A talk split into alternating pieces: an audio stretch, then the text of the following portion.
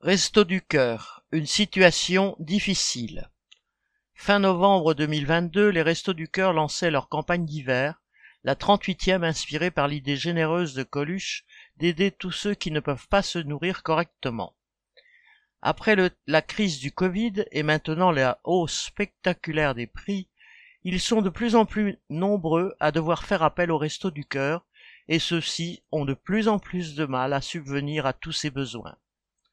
En 2021-2022, 1,1 million de personnes avaient été accueillies et 142 millions de repas distribués dans 2200 lieux d'accueil.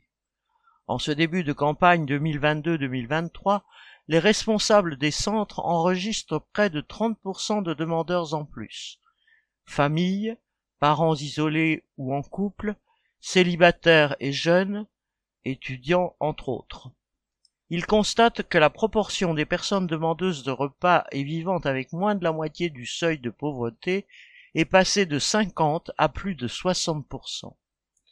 Les restos du cœur, malgré les difficultés à se financer, arriveront sûrement à soulager et à aider beaucoup de laissés pour compte, mais au prix de difficultés croissantes.